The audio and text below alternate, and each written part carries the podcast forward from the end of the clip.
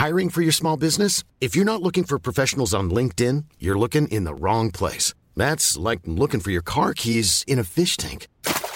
LinkedIn helps you hire professionals you can't find anywhere else, even those who aren't actively searching for a new job but might be open to the perfect role. In a given month, over 70% of LinkedIn users don't even visit other leading job sites. So start looking in the right place. With LinkedIn, you can hire professionals like a professional. Post your free job on linkedin.com slash people today.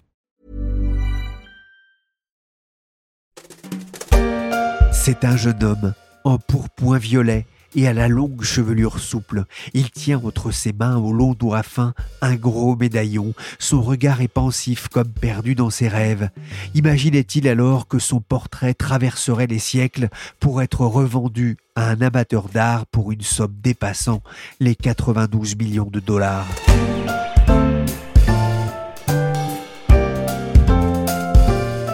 Je suis Pierrick Fay, vous écoutez La Story, le podcast d'actualité des échos, et je vous invite à suivre l'histoire d'un tableau extraordinaire du peintre Sandro Botticelli. For 80 million, the hammer is coming down, Alex. This is it. For 80 million. Last chance. You want to say one more? And selling. Lilia, to you, congratulations. Only at Sotheby's for the Botticelli, $80 million. Adjugé. La vente a eu lieu le 28 janvier par la maison Sotheby's, comme on peut l'entendre dans ce reportage de France 24. C'est un petit tableau en détrempe sur bois de peuplier. Il est vieux de plus de 500 ans, peint par Sandro Botticelli. Il est devenu le portrait le plus cher au monde. Son histoire n'est pas banale, même si ce tableau de jeunesse n'a pas fait partie des tableaux volés par les nazis, à l'image de la bergère de Pissarro dont je vous avais parlé en décembre dans la story, pour vous la raconter et évoquer ce qu'il nous dit du marché de l'art en période de Covid, j'ai fait appel à la spécialiste de l'art des échos, Judith Benamou. Bonjour Judith. Bonjour Pierrick. D'abord, qu'est-ce que ce tableau a d'exceptionnel ou du moins de rare? Eh bien, d'abord, il a un nom extrêmement précieux, Botticelli, qui fait rêver tout le monde, qui fait venir des masses de gens ordinairement, évidemment, à Florence, au musée des Offices, on peut voir le printemps, qui est dans la mémoire populaire un, tableau exceptionnel du temps passé. Mais donc un nom, et puis le fait qu'il n'y ait pas tant de polémique attachée à ce tableau-là, qui fait que le nom peut être vraiment rattaché à l'œuvre elle-même, ce qui est rare dans le marché des tableaux anciens finalement, qui est rempli de polémiques. Il représente un jeune homme aux cheveux longs les spécialistes pensent qu'il pourrait s'agir d'un proche de la célèbre famille de Médicis et qu'il symbolise l'émergence d'un homme nouveau, le citoyen éclairé de la Renaissance. Quand vous le regardez, qu'est-ce qu'il vous inspire? Alors hélas, moi je ne l'ai pas vu en vrai. Et je pense que la vraie peinture, justement, la peinture ancienne et la peinture récente aussi, mais je veux dire, c'est pas comme la photographie par exemple, mais la peinture, il faut la voir en vrai, il faut la ressentir. Et par exemple,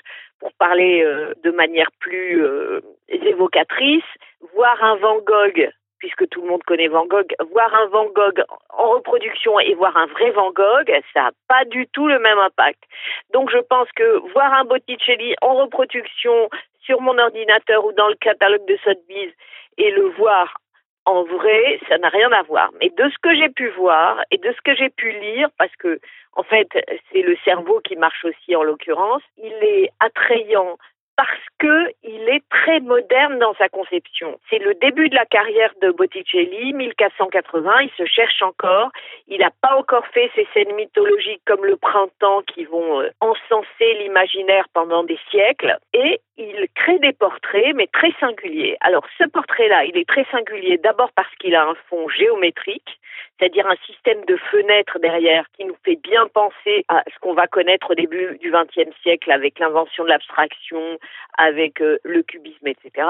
Et donc, il y a ce fond géométrique, mais il y a aussi quelque chose de tout à fait déroutant, c'est qu'à l'intérieur de la composition, le jeune homme tient un médaillon, tient en fait un petit portrait rond qui, lui, date d'un siècle plus tôt et qui a été découpé d'une autre œuvre et qui a été placé dans la toile. Et donc, on pourrait croire que l'idée du collage en peinture, c'est une invention de Picasso, de Matisse du XXe siècle, etc. Mais pas du tout. On voit qu'au tournant du XVe et du XVIe siècle, enfin en 1480, un homme génial à Florence dans une des villes les plus prospères de l'Occident qui invente cette technique. Vous évoquez le printemps de Botticelli. Le, peintre italien était réputé pour ses portraits? Non, il n'est pas réputé pour ses portraits. J'ai interviewé Anna de Benedetti du Victorien d'Albert Museum parce que moi je suis spécialiste de rien. Anna de Benedetti qui fait une expo en septembre prochain consacrée à Botticelli et elle me dit non, n'est pas connu pour ses portraits, c'est le début de sa carrière. Et euh, j'ai demandé ça aussi à un autre euh, conservateur qui n'a pas le droit de parler, qui me dit non, il n'est pas connu pour ça, c'est pas typique, et c'est peut-être ce qui a semé le doute chez certains spécialistes qui trouvaient pas le tableau vraiment attrayant portrait de jeune homme au médaillon a été peint il y a plus de 500 ans. Je trouve toujours vertigineux la façon dont ses œuvres traversent les siècles jusqu'à nous.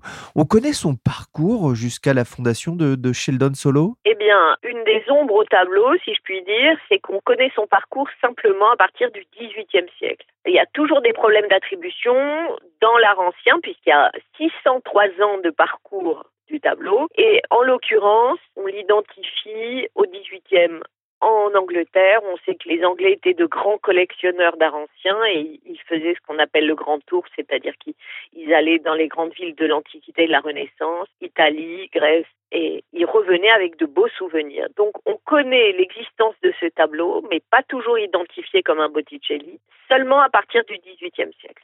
On ne sait pas ce qu'il en était avant. Est-ce qu'il y a eu des doutes sur son origine? Vous voulez dire sur sa paternité C'est ça. Il existe des doutes sur sa paternité, mais en fait, dans le monde du tableau ancien, il est rare que des tableaux fassent complètement l'unanimité. C'est-à-dire que le monde du tableau ancien, c'est un monde compliqué. D'abord parce que ça vient de très loin et qu'il n'existait pas une documentation comme on la connaît aujourd'hui. Il n'existait pas de catalogue raisonné à proprement parler qui identifiait l'intégrale de l'œuvre d'un artiste. Par ailleurs, les artistes eux-mêmes avaient des ateliers, ce qu'on appelle des ateliers, c'est-à-dire des studios au sein desquels ils faisaient travailler des élèves. Et par exemple, pour Rembrandt, il existe différents niveaux d'intervention de l'artiste. Quelquefois, il regardait simplement le tableau de loin et on voit que c'est pas toujours euh, talentueux et d'autres fois il s'impliquait directement pour Rembrandt, pour Rubens. Mais Rembrandt, par exemple, c'est un cas encore plus compliqué parce que Rembrandt apprenait à ses élèves qu'il faisait payer pour venir dans son studio, il apprenait à ses élèves à peindre comme lui, pas à recopier. Donc il y a sans cesse des principes de réattribution dans le domaine des tableaux anciens. Portrait de jeune homme tenant un médaillon a été reconnu comme un Botticelli par le Metropolitan Museum, qu'il a exposé en tant que tel dans les années 1980 et entre 2013 et 2020, tout comme la National Gallery de Washington, qu'il a montré pendant 23 ans. Je voudrais qu'on fasse une petite digression sur un autre tableau dont on a beaucoup parlé ces derniers temps. C'est le Salvatore Mundi. On peut dire, Judith, que c'est le tableau de tous les records? En tout cas, c'est le tableau de toutes les polémiques de tous les records, je ne sais pas, mais en tout cas d'un record, c'est le tableau ancien le plus cher jamais vendu, mais il est soumis à des tas de mystères, de polémiques, d'histoires rocambolesques. Il est acheté par un milliardaire russe qui vit à Monaco qui s'appelle Dimitri Ribovlev. Il va le remettre en vente. Dimitri Ribovlev, il est connu pour posséder par ailleurs la S Monaco dans un autre registre. Il va le remettre Le tableau va être acheté soi-disant par Abu Dhabi, où se trouve le Louvre. Donc on dit le Louvre Abu Dhabi, mais en fait c'est pas du tout le Louvre Abu Dhabi qui l'achète. Et il semblerait que ce soit l'Arabie Saoudite et plus précisément Mohamed Ben Salman Al Saoud. Et ça c'est très surprenant. Comment un musulman à la tête d'un pays extrêmement pratiquant, où se trouve la Kaaba, c'est-à-dire le lieu le plus important de l'islam, achète un tableau représentant Jésus. Eh bien oui, Manifestement, il l'a fait, mais par la suite, un communiqué de presse indique que le tableau va être montré au Louvre à Abu Dhabi et il ne sera jamais montré au Louvre à Abu Dhabi. Manifestement, selon mes sources, le tableau serait arrivé au Louvre à Abu Dhabi, mais jamais montré là-bas. Alors, mon explication à moi, qui vaut ce qu'elle vaut, mais j'ai un peu enquêté là-dessus, c'est que MBS Mohamed Bel Salman a acheté le tableau. Comme il est copain de l'émir d'Abu Dhabi et qui n'a pas encore montré de tableau et on a à l'époque des hyper polémiques relatives à MBS et le fait qu'il ait fait assassiner en Turquie un de ses ressortissants. Donc, c'est pas le moment de montrer un tableau du Christ. Donc, ce qu'il fait, à mon avis, c'est qu'il propose à Abu Dhabi de le prêter. Abu Dhabi ne dit pas qu'ils vont le montrer, ils disent que le tableau leur appartient. Le colérique MBS décide dès lors de ne pas prêter le tableau.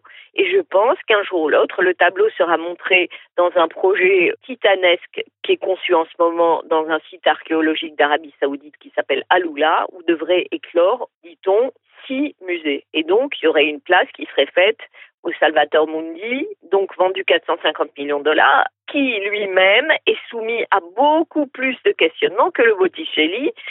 La National Gallery qu'il avait exposé à Londres, qu'il avait exposé il y a quelques années, avait dit que la seule chose qui restait authentique après restauration de Leonardo, c'était les deux mains. Et maintenant, même les deux mains sont mises en cause. Tout ça pour dire que les maisons de vente sont prêtes à beaucoup de choses pour des prix records, des tableaux avec des grands noms. Judith en parlait. Le monde de l'art ancien est empli de polémiques et le Salvador Mundi en est la parfaite illustration. Cela m'a fait penser à un polar que j'ai lu il y a quelques semaines, Fauve, écrit par Éric Mercier. Après avoir travaillé dans la finance, l'auteur a obliqué vers l'art, docteur en histoire de l'art, commissaire d'exposition et maintenant auteur de romans policiers. On va y revenir. Dans son livre, le héros, le commandant Vico, va s'intéresser à un collectionneur de tableaux. Il va se demander s'il n'a pas été tué pour une question de fausse peinture. On n'en dira pas plus. Éric Mercier s'est intéressé à ce travail d'authentification des tableaux. Je lui ai d'abord demandé comment l'on procédait pour savoir si l'on avait affaire à un faux.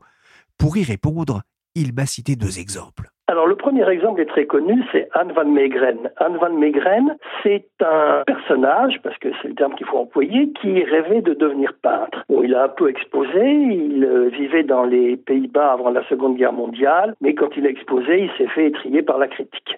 Bon, il était également restaurateur de tableaux, et c'est en restaurant des tableaux qu'il a survécu pendant un certain nombre d'années, et c'est aussi à travers son travail de restaurateur qu'il est devenu faussaire. C'était un faussaire, si vous voulez, qui a tout particulièrement copié Vermeer, et Dieu sait si c'est euh, techniquement un véritable défi. Pour y parvenir, il a pris la peine de se procurer les pigments qui étaient réellement utilisés par Vermeer euh, à son époque, comme par exemple le lapis lazuli. Il achetait des vieilles toiles de peintres sans valeur contemporains euh, de Vermeer. Il les décapait, il les ponçait et ensuite il repeignait dessus et il avait lui-même fabriqué un four pour les vieillir. Sa technique était remarquablement euh, à tel point que Göring, le maréchal Göring, qui était, comme vous le savez, un passionné, un collectionneur et un passionné de, peinture euh, a acheté ou a échangé. il y a plusieurs versions sur le sujet. C'était soit un échange contre des tableaux qui avaient été volés dans des musées, soit un, achat d'un de ces fameux Vermeer. Après la, libération des, Pays-Bas, Anne van Meegeren a eu des problèmes avec la justice. On lui a reproché d'avoir vendu un trésor culturel de son pays. Il a été emprisonné dans l'attente de son jugement. Il a donc expliqué que ces tableaux étaient des faux et qu'il n'avait aucune raison d'être en prison. Personne n'a voulu le croire. Alors il a demandé à ce moment-là qu'on lui fournisse en prison un certain nombre de, matériaux et devant des témoins, eh bien, il a fabriqué un tableau de, de son peintre favori de Vermeer. Bon, il est devenu quelque temps après un héros national pour avoir roulé dans la farine euh, Göring, mais il n'en a pas profité bien longtemps. Il est mort dans les mois qui ont suivi. Donc voilà une anecdote, si vous voulez, concernant la peinture ancienne, hein, qui montre à quel point il est parfois difficile de retrouver le, le bon grain. Je vais en évoquer une seconde, si vous voulez, plus rapidement. C'est un scandale de faux qui concerne la galerie Knödler. Alors cette galerie en France n'est pas très connue, mais c'est une des galeries new-yorkaises les plus réputées et c'est la plus ancienne galerie des États-Unis. Donc vous voyez, c'est vraiment une institution. Cette galerie a vendu à la fin du XXe siècle à l'ancien patron de Gucci des tableaux de peintres de ce qu'on euh, appelle l'expressionnisme abstrait, des, des Rothko, des, des Motherwell, des de Kooning, qui sont des, peintres, si vous voulez, qui atteignent des, sommes tout à fait considérables. Et puis, il s'est avéré que ces tableaux étaient des, des, faux. Ils avaient été peints par un Chinois qui habitait dans, dans le Queens. Ils avaient été acquis par une femme pour 500 euh, dollars et la galerie Knödler les avait acquis et elle s'est retrouvée à devoir euh, fermer boutique à la suite du procès qui lui était intenté. Alors, on lui réclamait à l'époque 25 millions de dollars et je crois qu'il y a eu une transaction comme c'est souvent le cas aux États-Unis. Donc voilà, c'est les deux exemples et puis je, vais vous rendre la parole. Un concernant des, des faux de peintres anciens et puis une affaire extrêmement récente hein, qui date du, du 21e siècle où il s'agit cette fois de faux, de peintres euh, récents. Mais ce que vous racontez dans votre livre, c'est qu'on a des outils quand même pour essayer de, de discerner le vrai du faux. Alors, vous avez raison. On a des outils. Encore une fois, le problème, ce ne sont pas les outils. Le problème, c'est qu'on ne les utilise pas la plupart du temps. Alors, ce que je viens de vous raconter sur euh, mes graines ne pourrait plus se produire aujourd'hui parce que, effectivement, la science a fait des progrès et on est capable d'analyser les, les, pigments, notamment la, la céruse. On est capable de dater la céruse et un tableau qui était peint au XXe siècle ne pourrait plus passer pour un tableau ancien. Donc, je crois qu'aujourd'hui, si on se donne la peine d'approfondir en matière de peinture ancienne, je vois pas comment un faussaire pourrait passer euh, à travers les mailles. Mais on ne va, euh, si vous voulez, toutes ces techniques sont très coûteuses. Si demain on, découvre, et ça a été le cas, un caravage dans un grenier à Toulouse, effectivement, toutes ces batteries de tests seront utilisées. Concernant des, des tableaux qui se vendent aux enchères à 10, 15 ou 20 000 euros, ils passent jamais par un tel système d'authentification. Il y a beaucoup de faux en circulation Alors, je vais être prudent, ce que je vais dire, si vous voulez, est vraiment tout à fait pifométrique, mais Attendez, je vais vous précision. Il y a deux choses, si vous voulez. On, on, parle de faux, mais il y a aussi très souvent, je, je, joue un peu sur les mots, des tableaux qui ont une signature apocryphe. C'est-à-dire que ce pas des tableaux qui ont été peints par un faussaire, mais dans une intention malhonnête, on a pris un tableau peint par un autre peintre, dans le goût du peintre euh, célèbre, et on a rajouté une signature apocryphe. Oui, il y, a manifestement, si vous voulez, euh, des faux qui circulent régulièrement, que ce soit concernant les, tableaux peu onéreux, mais également dans les tableaux de prix élevé, c'est indiscutable. Un dernier mot, pourquoi un polar dans, dans le monde de l'art? Alors pourquoi un polar dans le monde de l'art? Oui, ça c'est une bonne question. D'abord parce que je suis originaire en partie du monde de l'art et dans mes lectures euh, personnelles, si vous voulez, je trouve que lorsque les auteurs euh, dépeignent un milieu qu'ils connaissent bien, ça renforce la crédibilité de leur intrigue, quand d'autres ou une documentation, on va dire, un peu rapide. Donc je pense que ça donne de la cohérence à mon récit. Et puis, autre chose, je, pense que lorsqu'on lit un polar, on a envie de se distraire, c'est le but numéro un. Mais si tout en se distrayant, on apprend comme ça des choses qui vont ensuite déclencher euh, une curiosité, je pense que c'est remarquable. J'ai eu par exemple mon premier euh, roman s'appelait Dans la peau de Buffet et toute l'intrigue était construite autour de Bernard Buffet. J'ai eu plusieurs personnes qui sont revenues vers moi en me disant qu'après mon livre, eh bien, elles se sont renseignées sur Bernard Buffet. Elles ont été sur Internet, voir les tableaux et certaines ont même acheté des livres qui traitaient de Bernard Buffet. Donc, vous voyez, là, ça permet de joindre l'utile à l'agréable.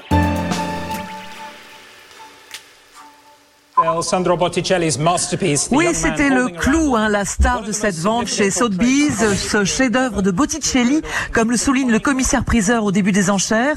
Portrait d'un jeune homme aux cheveux longs qui tient dans ses mains un petit tableau comme une icône, joyau de la Renaissance, datant de 1480. Le tableau de Botticelli a été mis en vente à New York chez Sotheby's le 28 janvier dernier. Certains pensaient qu'il pourrait dépasser les, les 100 millions de dollars.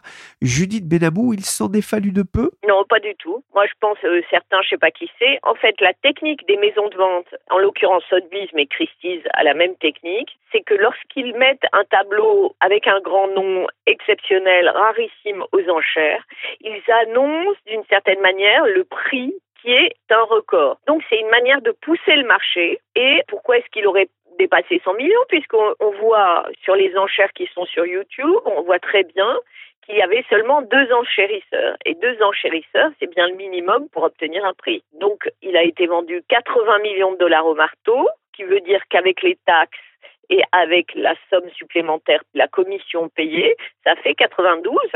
Donc on n'est pas à 100 millions. Ce portrait d'homme au médaillon avoisine les montants de deux chefs-d'œuvre de l'histoire de l'art.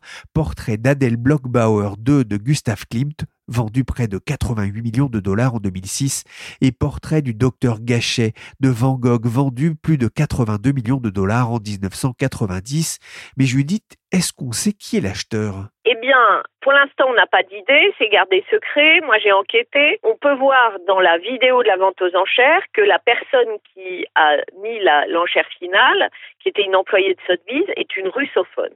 Donc, je suis allée enquêter auprès de mes sources russes et quelqu'un m'a dit, mais c'est sûr, je garantis que c'est Dimitri Ribolovlev. Encore une fois, celui qui avait vendu le Salvador Mundi, euh, je trouvais ça très surprenant, donc je suis allée voir du côté de l'oligarque qui vit à Monaco, et on m'a dit, mais absolument pas, il est complètement dégoûté par le monde de l'art. Il veut plus jamais entendre parler de tout ça et de toute façon, il aime pas vraiment Botticelli. Donc, euh, la chose était réglée. Manifestement, c'est pas Ribolovlev. Après, il semblerait que le sous-enchérisseur ait été un asiatique de Hong Kong. Et le patron de l'art ancien chez Sotheby's, Christopher Apostol, m'a dit qu'il se pourrait que le tableau soit exposé publiquement dans un temps prochain.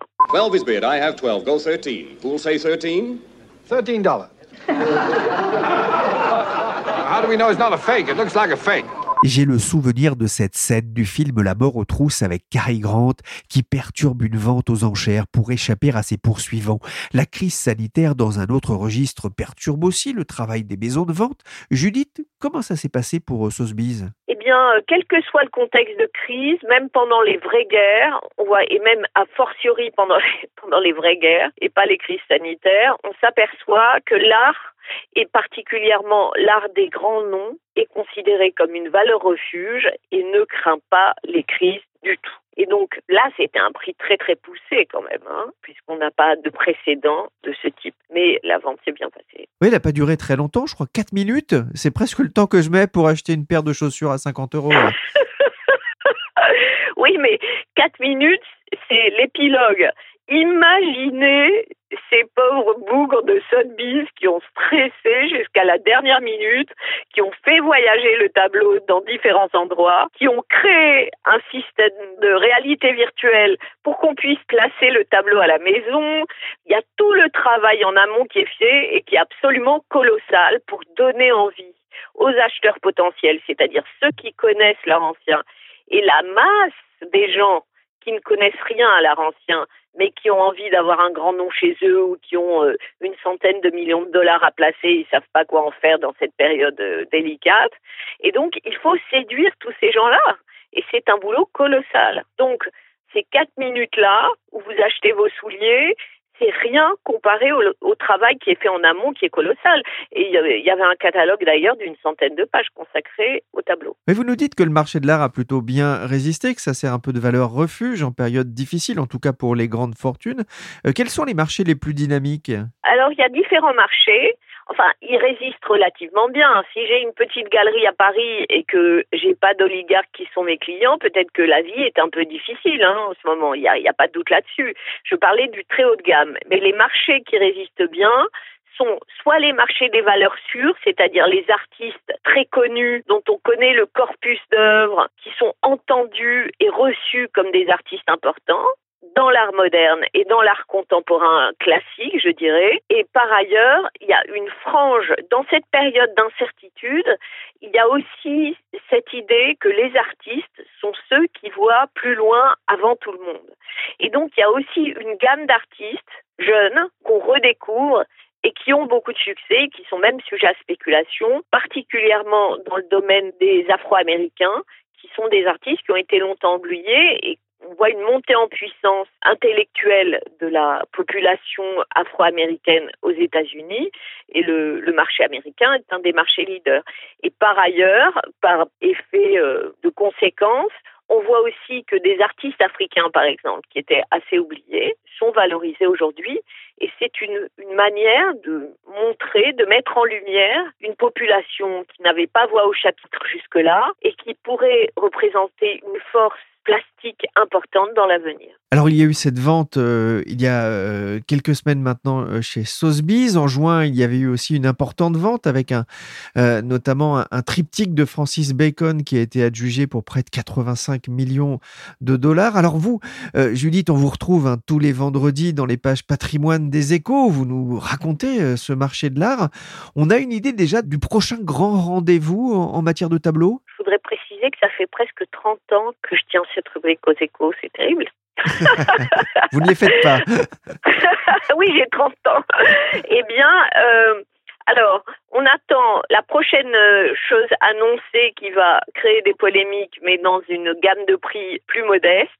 C'est le 25 mars, toujours chez Sotheby's, un Piero del Polaiolo, donc un Florentin à peu près contemporain de Botticelli. Un portrait de jeune homme va être vendu avec une estimation, vous allez trouver que c'est une somme ridicule, 5,5 millions de dollars. Et mais ce jeune homme, on dirait qu'il a été peint au XXe siècle, donc je ne sais pas. Il faut se renseigner, c'est-à-dire que les tableaux sont annoncés comme des choses exceptionnelles à chaque fois par les maisons de vente.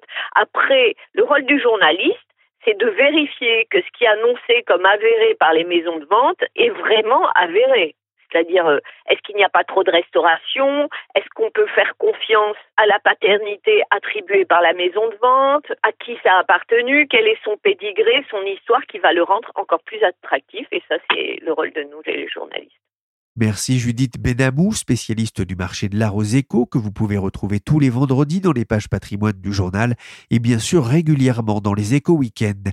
Merci aussi à Eric Mercier, auteur du polar Fauve aux éditions de La Martinière.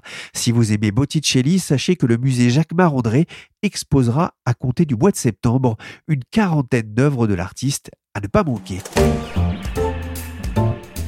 Cette émission a été réalisée par Willy Gann, chargé de production et d'édition Michel Varnet. Vous pouvez suivre la story des échos sur toutes les applications de téléchargement et de streaming de podcasts. N'hésitez pas à vous abonner pour ne manquer aucun épisode. Pour l'information en temps réel, rendez-vous sur leséchos.fr.